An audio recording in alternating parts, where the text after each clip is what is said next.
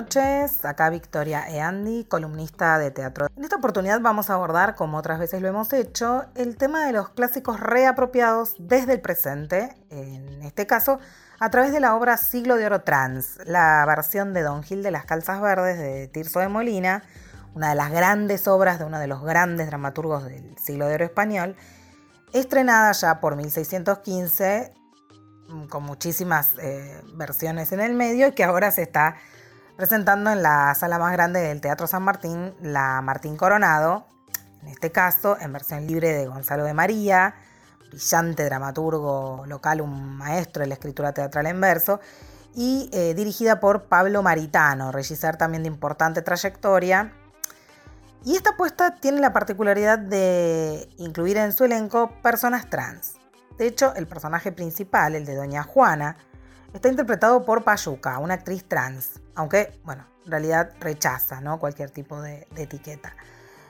Ya nos hemos referido en otra ocasión a propósito de la obra Petróleo, en la que las integrantes del grupo Piel de Lava interpretan a cuatro varones, a distintas piezas clásicas en las que actrices, o, bueno, o actores haciendo papeles de mujeres, dado que en algunos periodos de la historia del teatro no se les permitía a las mujeres actuar, como es el caso del teatro isabelino, bueno, todo otro tema que ya hemos abordado. Eh, actrices, en tanto personajes femeninos, tenían que disfrazarse y hacerse pasar por hombres para llegar a un determinado objetivo. Algunas obras del, siglo de oro son ejemplo de esto, como es el caso justamente de Don Gil de las Calzas Verdes. El barroco, al que está directamente asociado, con sus repliegues, sus máscaras en todo sentido, sus capas de capas, sus, sus trampantojos, es una corriente que habilita mucho esos cambios de ropajes, también en todos los sentidos, y las constantes transformaciones. En Don Gil de las Calzas Verdes, justamente Doña Juana debe hacerse pasar por Don Gil, que termina siendo de las Calzas Verdes por cómo va vestida, em, que es el nombre que adoptó Don Martín, es el hombre que la ha abandonado y que también cambia ¿no? su, identidad para seducir a otra mujer. Entonces, bueno, doña Juana tiene que ir a recuperar su honor este, y así es que va cambiando de identidad. Eh, no solamente se hace pasar por Don Gil, ya veremos. Em, y eh, de esta manera se desarrolla este gran tema ¿no? del, siglo de oro, que es esto de poder recuperar el honor.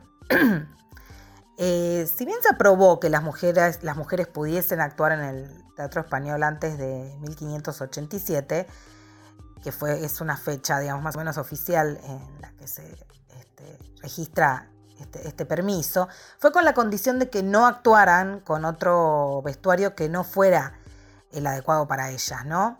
Sin embargo, la mujer en disfraz varonil es un motivo recurrente en el siglo de oro, es decir, el recurso de hacer que una dama en apuro se vistiese con ropas de hombre para poder andar libremente y llevar a buen puerto a su empresa, ¿no? Es, algo que es, es recurrente, como para reparar su honra, ¿no? Lo que veníamos viendo. La mujer necesitaba actuar como hombre para poder reclamar los derechos que la sociedad se empecinaba en negarle.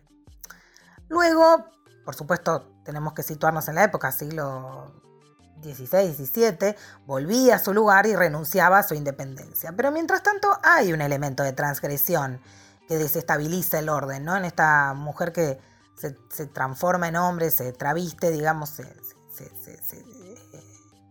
mete en las ropas del, hombre y así puede moverse libremente. Y además se daba un juego erótico que generaba toda una ambigüedad.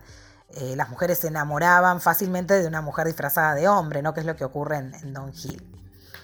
Eduardo Vasco, eh, autor y director de la versión que trajo la Compañía Nacional de Teatro Clásico de España a Buenos Aires en su momento, decía, si la mujer vestida de hombre es un eh, recurso habitual en la literatura, en Tirso llega a su desarrollo pleno, deja de ser una transgresión anecdótica, útil teatralmente se convierte en una declaración de intenciones, en una expresión humana de una necesidad. Se está refiriendo claramente al machismo de esa época y que por supuesto puede tener sus resonancias hoy. Ahora bien, para poder manipular a todos y ser ella quien maneje los hilos de la acción hasta el final, Doña Juana tiene que desarrollar su propia trama inventada a las últimas consecuencias, haciéndose pasar por Don Gil de las Calzas Verdes, como veníamos diciendo, pero también por Doña Elvira. ¿no? Este, se van como multiplicando las identidades, desplegando un poder de metamorfosis enorme.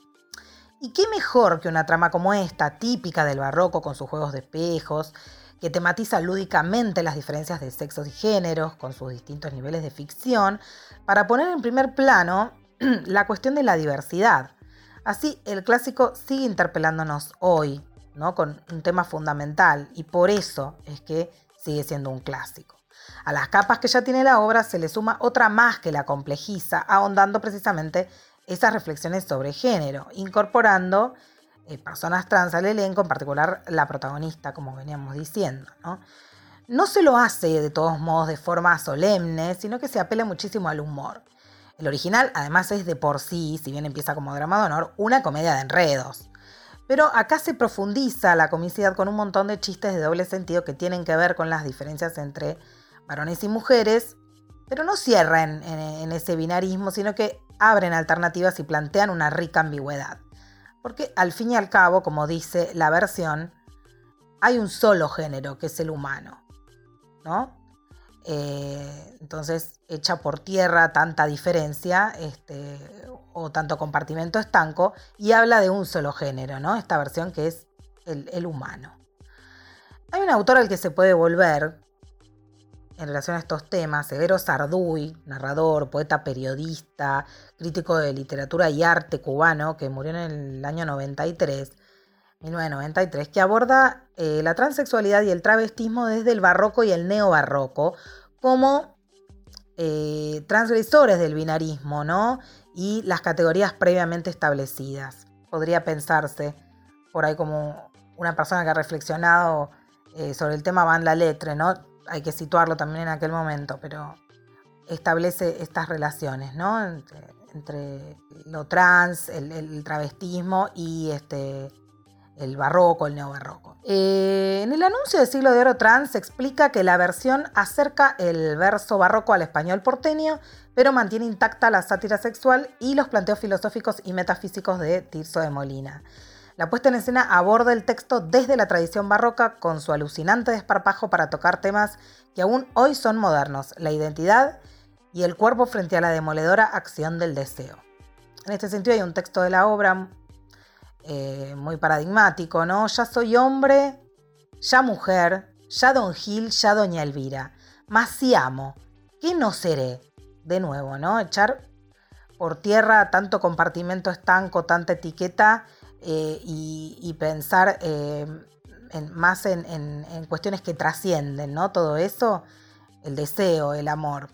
Si bien a esta altura debería ser natural que los elencos estuviesen caracterizados por la diversidad, vale la pena destacar una versión como esta, creo yo, en una sala tan emblemática como la Coronado, de un teatro público como el Teatro San Martín, donde además, cabe decir, se luce el maravilloso vestuario del espectáculo y se disfruta enormemente de su música en vivo.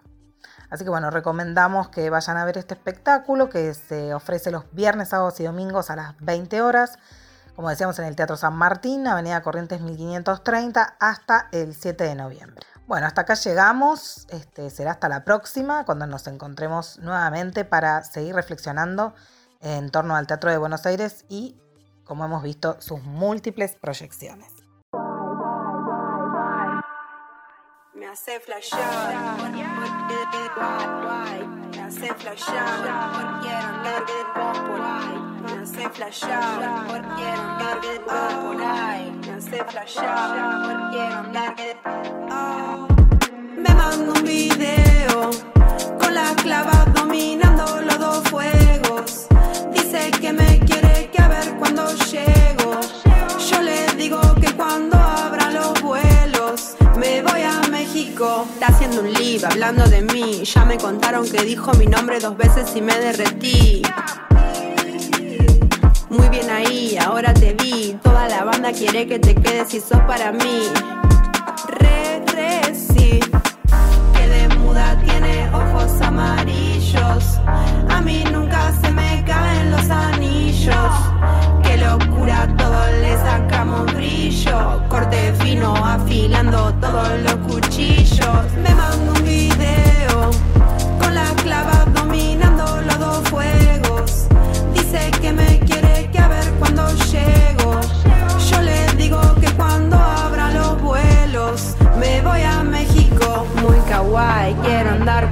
por ahí.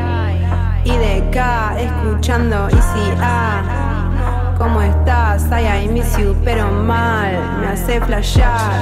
Puedo estar mil horas más con vos mirando memes y jugando al Minecraft.